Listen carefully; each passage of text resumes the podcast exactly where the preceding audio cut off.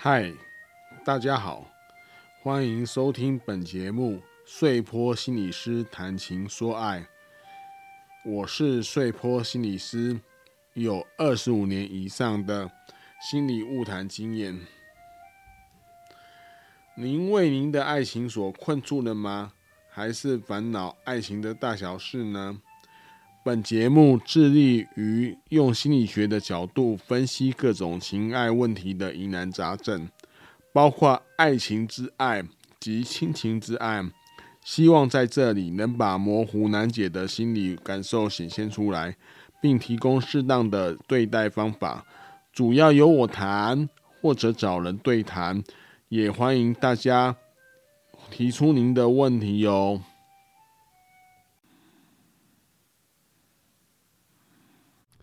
今天，穗波心理师和小玉的妈一起在录音现场为大家解答爱情的难题，各种的难题。那今天我们还是要回答两封信。那我们话不多说，我们就开始回答。那我们现在就请小玉的妈替我们念一下听友的来信。好，大家好，第一封信是由西瓜写来的，他说最近因为工作认识了一个男生，我们很快就在一起了。但是现在想想，我不喜欢他的学历、外表、家庭收入，可能是谈很谈得来，所以我才会答应他。可是我觉得他很猴急，我们进展的速度不像一般情侣。我还年轻，我只想谈单纯的恋爱。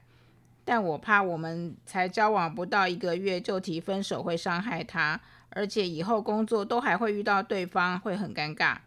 你说我怎么，我该怎么办呢？还有我的男朋友很奇怪，他会用尽甜言蜜语，把气氛搞得很像电视剧，非常不切实际。我怀疑他是不是个宅男，因为他的生活圈很小，朋友很少。我真的担心我的将来。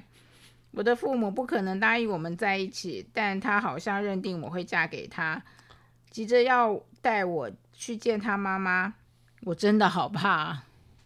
对，那那个不晓得小玉的妈妈读了这封信，你立即的感觉是什么？因为我们常常都是要问听友，就说你们听了这封信，你们心中立即的感觉是什么？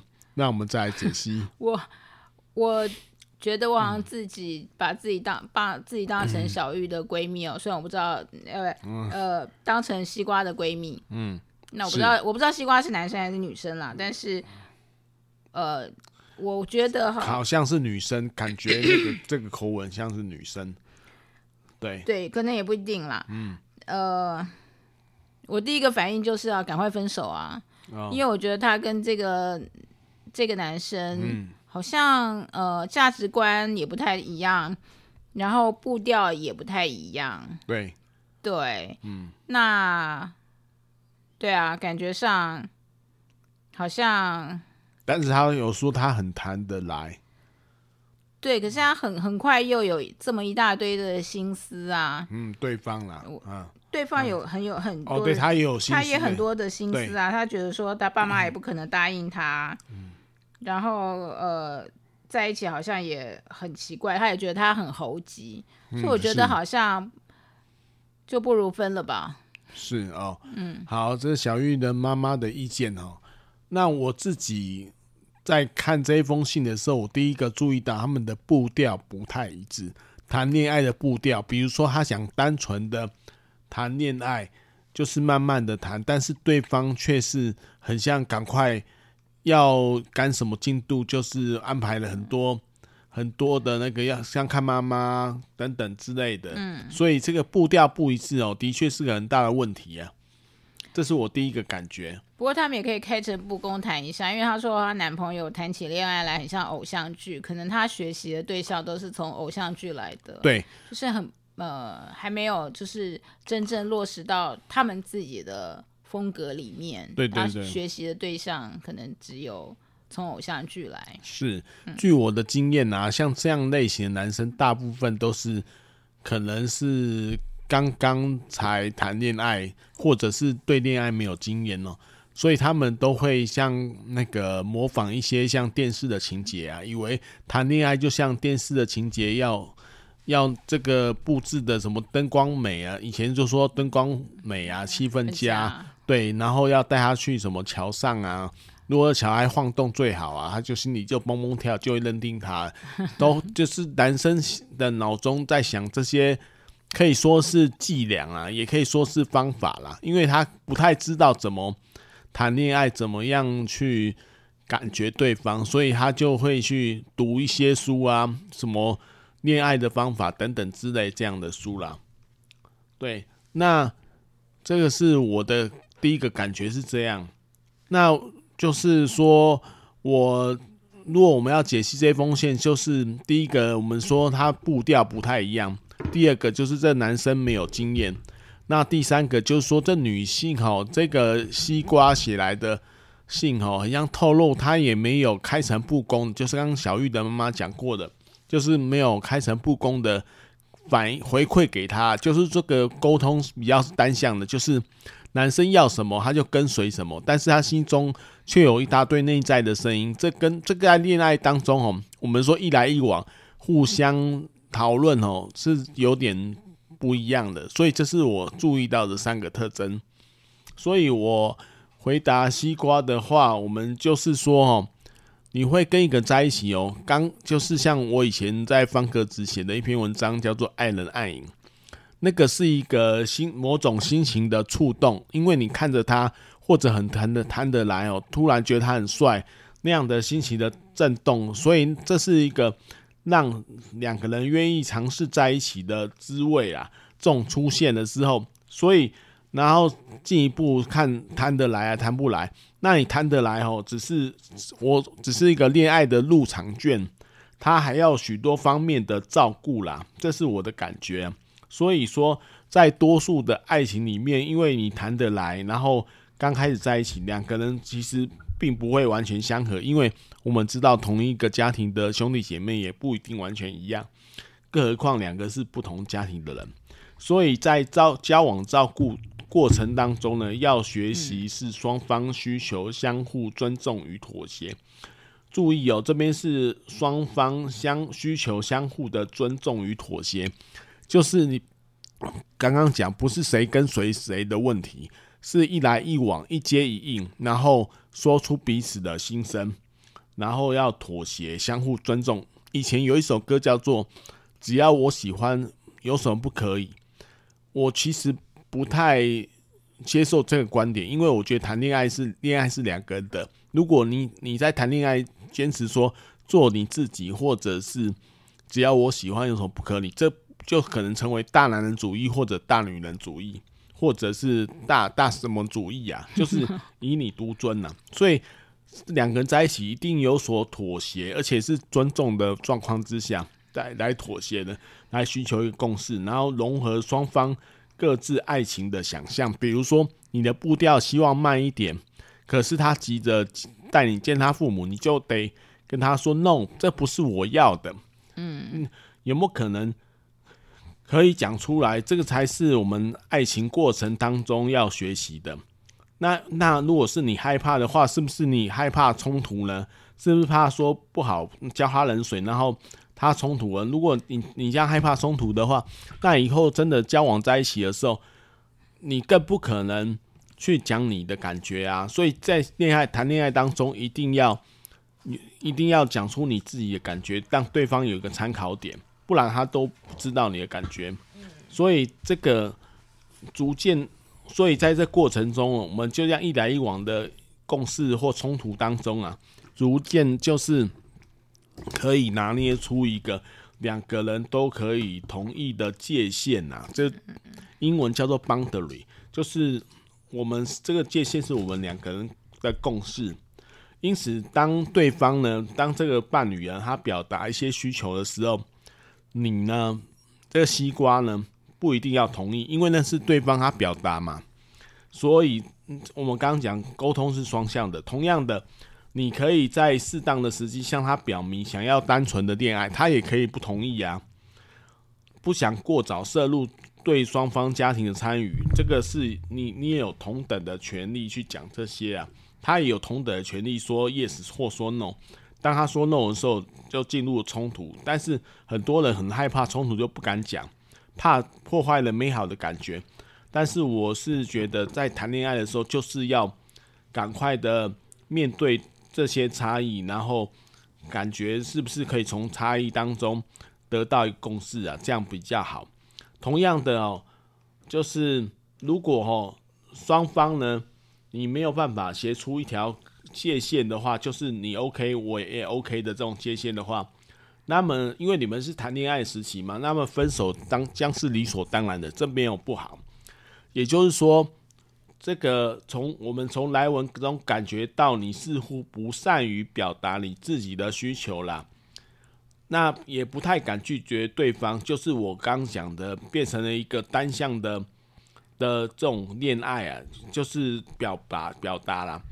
所以在面对爱情的时候，我鼓励你或鼓励大家哦，必须要勇于表达，不管你的想法或是多么奇怪，或者你觉得是怎么样，因为他可能是对方伴侣，可能是以后你最亲密的爱人，他一定要能够知了解，就是你在说什么，你要讲什么，这是一样的。如果我们对表达呢感到焦虑，或者不知道如何表达，或者是害怕冲突这种东西呢，如果真的很有障碍的话，那你可以找人谈谈呐，也可以一两次的心理咨商或心理治疗，这种也是可以啊。就是找一个人来谈谈，说到底在害怕什么，不敢表达是什么。另外一方面哦，你我们在也在从另外观点来想哦，分手虽然有时会造成伤害，但对无法相合的相合的两个人来说，它却是阻止两人未来的不幸啊！如果你从这一点来看，他是阻止我两人未来的不幸，嗯，并提供双方成长的机会的话，分手并不是那么负面。因此，重点在于如何成熟的分手，而非考虑因伤害因伤害而顾虑分手，不是这样子哦。对啊，所以说西瓜，我想跟你说，如果你能够。按照前述我讲的东西呢，充分的表达你自己呢，必要的时候就分手了。那么对方是不是宅男，其实不需要顾虑，因为你可能对宅男有一些想象，对啊，所以你觉得他生活圈很小，所以你就想象后来怎么一二三四五六都一直想起来就会困扰你。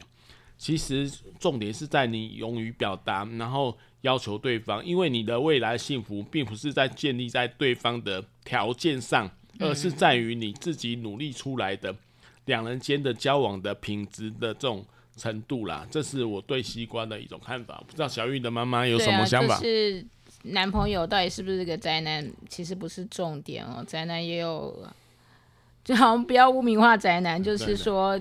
主要还是看你们两个合不合得来了。对，是。对啊。对。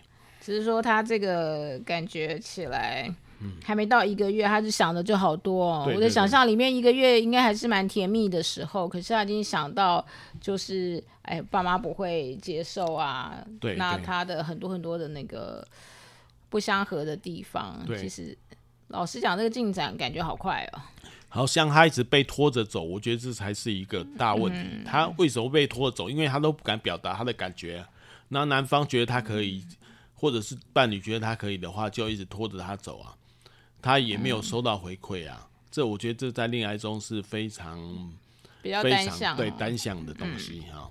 这是我们对西瓜的回答，希望西瓜可以参考一下我们的回答。那接下来呢，我们要解答第二封信。第二封信，我们还是请小玉的妈妈帮我们念念一下。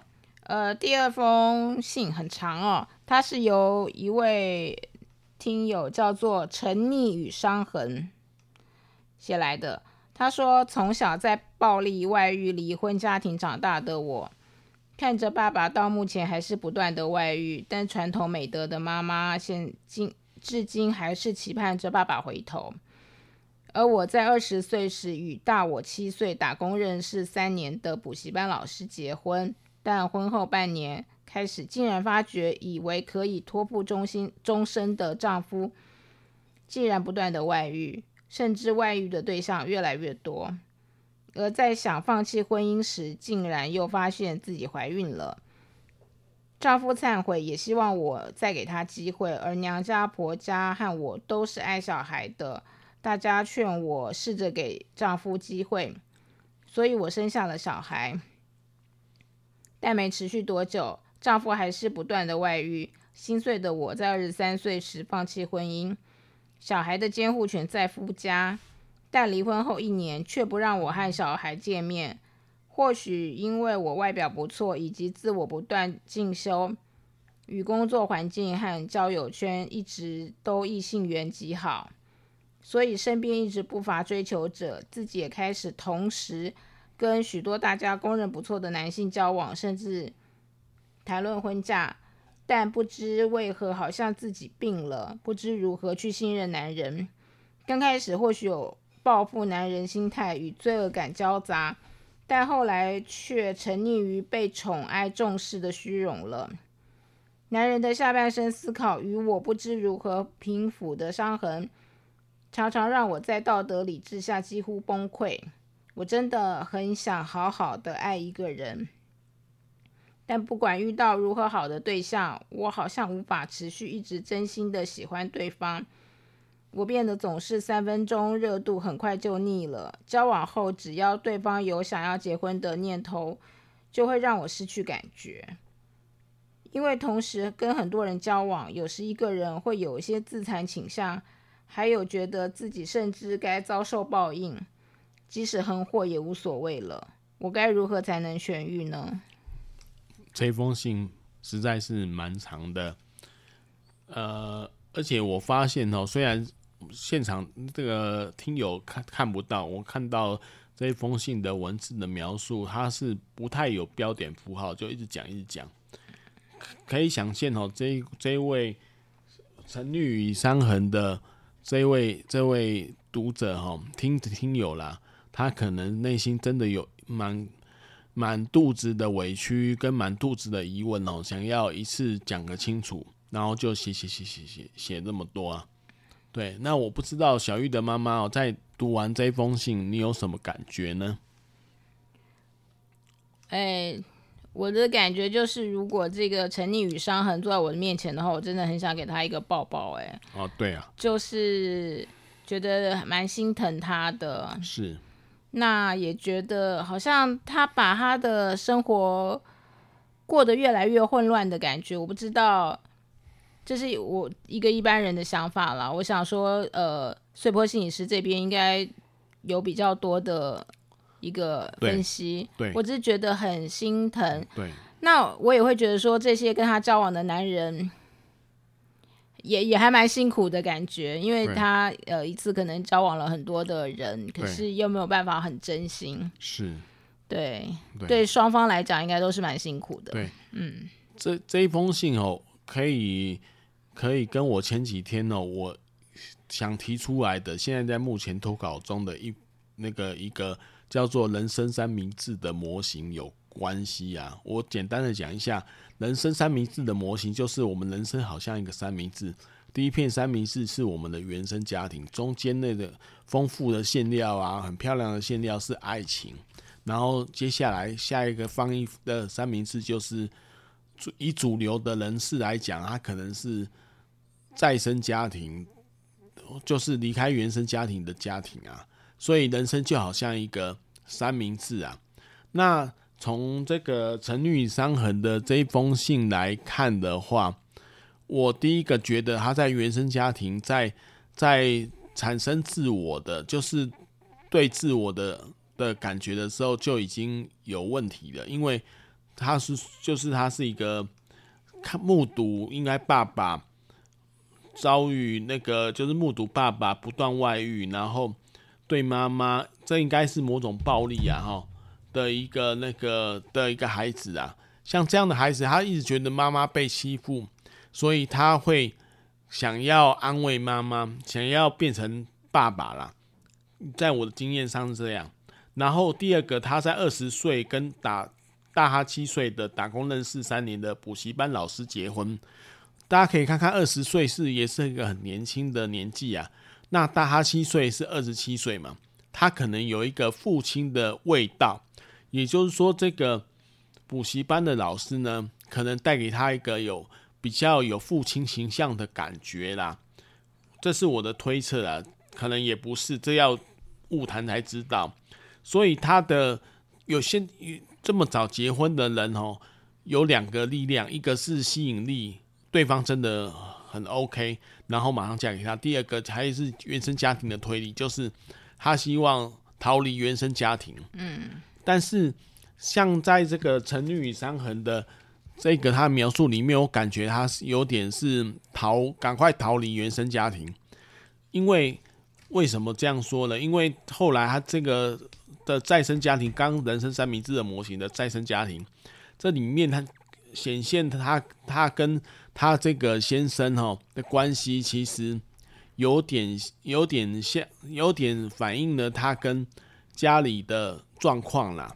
也就是说，原生家庭实际上有在影响着他，原生家庭的经验或者我们讲创伤的经验。嗯，我想这里面应该有创伤，所以。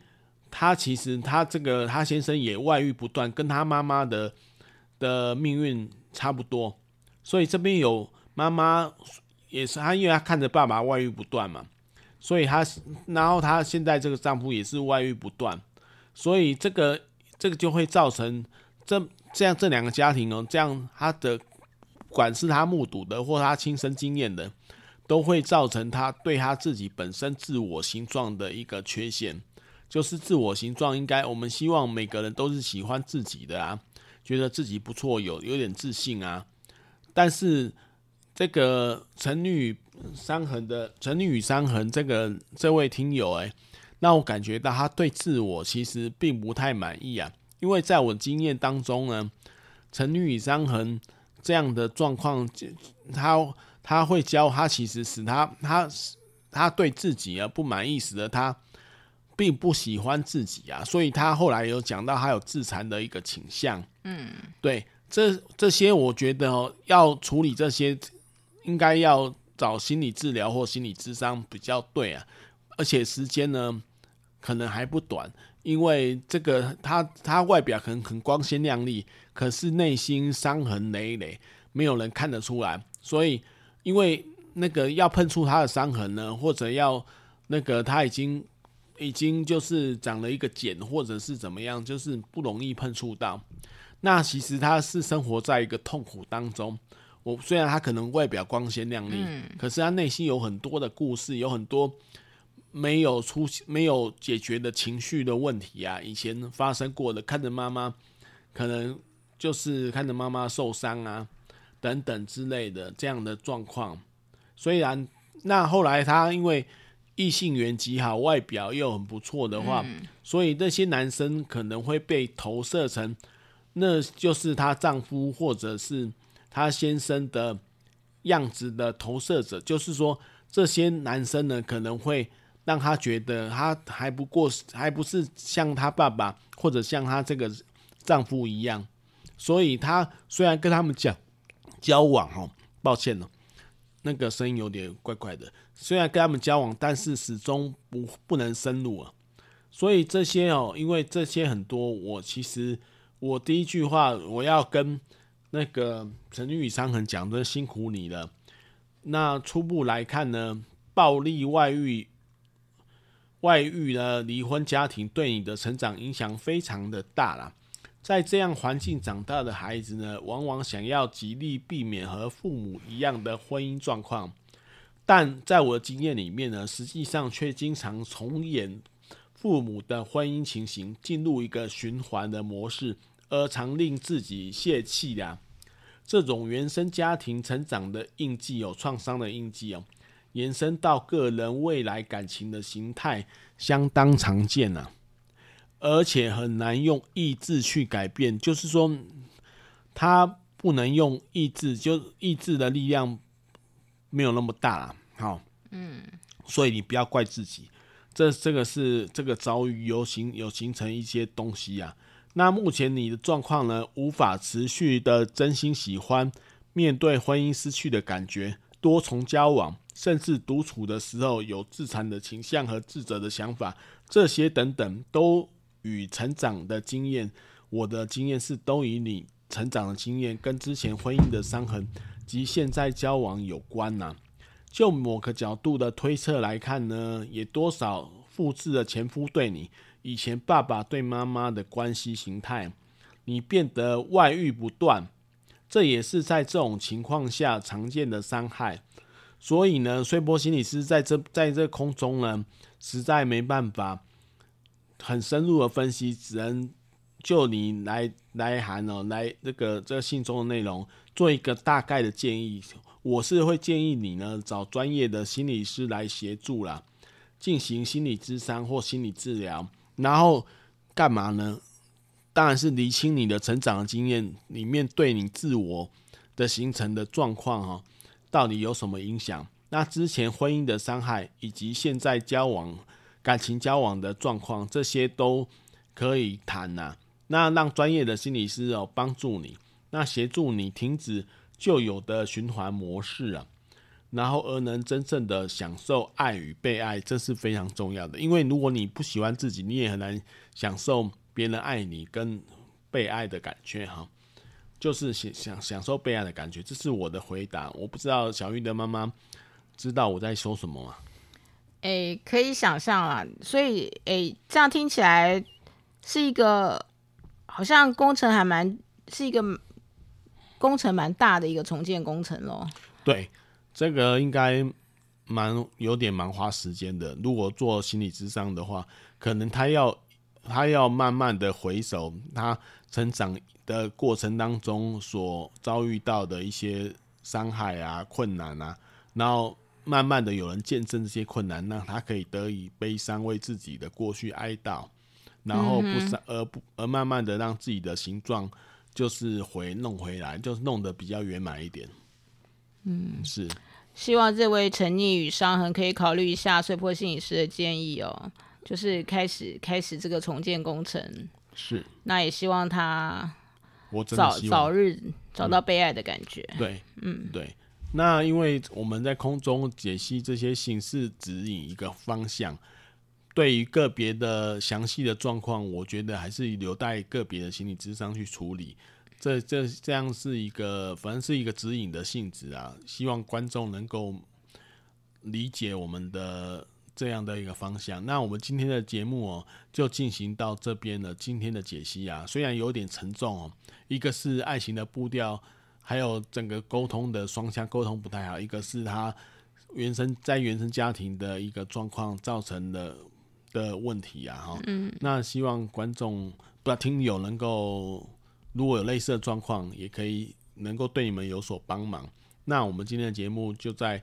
就到现在这边进入尾声了，那我们，我们我们跟小玉的妈妈哦，我们下次见好不好？好，大家拜拜。好，拜拜。